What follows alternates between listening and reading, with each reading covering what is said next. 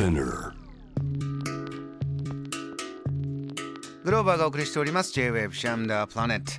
さあここからは海外在住のコレスポンデントとつながって現地の最新ニュースを届けていただきましょう。今日はソーシャル経済メディア NewsPicks のプロピッカーからのレポートです。スイス在住 JTIC スイス代表山田圭一郎さん。山田さん今ちょうど一時帰国中ということであります。こんばんは山田さんこんばんは、グローバーさん。よろしくお願いします。えーはいジャムザプラネットリスナーに自己紹介お願いします。はい、あの私 JTIC スイス代表の山田圭一郎と言います。えー住んでいるのはスイスでもセルマットという村なんですけども、皆さんマッターホルンという山ご存知でしょうか？三角に尖った象徴的な山なんですけども。この麓の、えー人口5700人、えーこの村に住みながらですね、えー実はあの日本に通って各地の地域振興とか活性化のお手伝いをしております。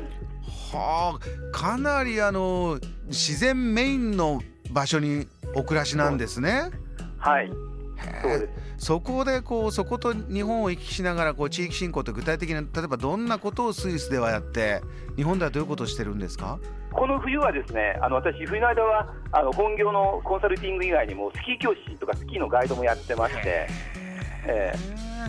あの自然に触れてるとこの番組よくあの今年はどうしても環境の話題が多かったんですが、い、かがですか、はい。こう街がこういうふうに変わってきたなとかお感じになることあります？そうですね、もともとあのツェルマットはですねマッターホルンでも有名なんですが、実は村の中はで馬車と電気自動車しか走れないんです、隣村までしか車が入れない静かな環境で、まさに世界有数の環境共生型リゾートと言われてます。う。ーん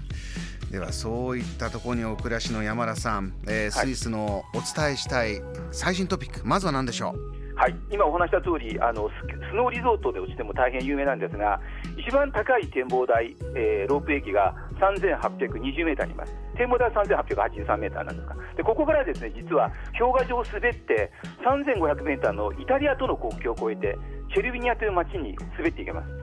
でここでですねあの、まあ、ちょっとしたランチとかショッピングをしてまた国境を越えて帰ってくるんですけども今度イタリア側の頂上が3480メーターのプラトローザという場所です、これ場所が離れてるんですけどもなんと来春にですねこの両方の頂上がロープウェイでつながります。う 国境を越えるロープウェイがそうなんです。これまではスキーとかスノーボードでないと行き来ができなかったところをロープウェイがですねこれあの長さが1.6キロあります。でここに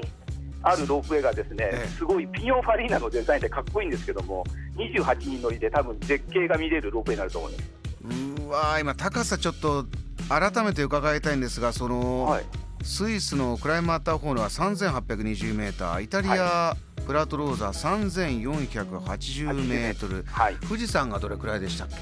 ね、3000あの3800ないですからね、74 3074ページです、すみません、ちょっと私も不確かででもあの富士山のてっぺんぐらいのところをロープウェイがパーッと、そうでそれぐらいのイメージですか？イメージです。はい。あーこれ。しかも氷河上ですからね、あのすごく綺麗だと思いますよ。山田さんもワクワクしてますか？はい、ワクワクしてます。ねえワクワクです、えー他にもいろいろ伺いたいんですがもう一つのトピック、何でしょうそうかですね、これはあのスイスというかヨーロッパから見た SDGs なんですが、はい。実はあの SDGs には不都合な真実というのがありまして、うん。あれはあの世界共通の緊急課題っていうのが取り上げられてますよね、ターゲットとして。ただ、はい途上国が認めにくい課題とか、先進国特有の課題は抜け落ちてるんです。それどころか、世界共通の課題でも扱われないものがありまして、特にヨーロッパにはヨーロッパ環境庁があるんです、EEA って呼ばれてるんですね。はいここの環境負荷報告書にも出てるんですけども、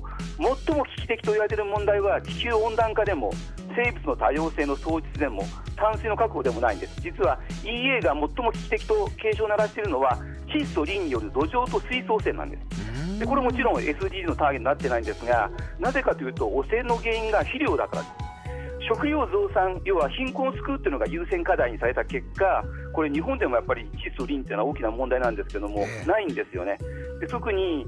先進国として固有の問題っていうのは、日本もヨーロッパ、あと中国、韓国、台湾、えー少子化です、これもターゲットに入っています。で最後にお話をした世界共通というのは、今後半世紀で激増する高齢者問題です。うんえーこれもですね実は長寿っていうのは悪い問題ではないので実はターゲットにはなってないんですよね意外とこれ知られてない課題です。山田さん、こういった、はい、まあ、少し見方を変えてみると、はいえー、実はこれが埋もれてしまってはいけないとか SDGs 一つ一つじゃこっちを解決しようと思うとそこと、まあ、バッティングというか裏側にはここにデメリットが実は非常に出てしまう、そういうことがあるんですね。そうですねやはりあの、ね、全世界共通っていうのが今回の SDG の一番大事なところですからどうしてもその国とか地域に偏った課題は扱われなくなってしまうんですけどもただ、日本に関してはお話した通り人口減少、高齢化と少子化という大きな問題ですからこれをちゃんと解決しないと日本は持続可能な社会にならないということですよね。あのー、今年 COP があってはい、大きな合意に至らなかった背景にやっぱりそれぞれの国の現実シビアなものというかそれぞれの国の第一優先のものってやっぱり違ってきていてそこが改めて浮き彫りになったんではないかというお話は昨日も出たんですが山田さんスイスヨーロッパにいらっしゃると、まあ、日本とも行き来しながら、はい、日本のまず現実はここ大事だよねって今少子化が出ました。ヨーロッパでは今そちらが見てる現実で一番実はここなんだというのは先ほどおっしゃったその土壌水質汚染のことなんですか、はい、そうです。やはりあの食料を、ね、あのやっぱり自分たちで確保しなきゃいけないっていう命題がありますので、まあ、日本もそうですけども輸入に頼っている国も含めて大きな課題だと思います。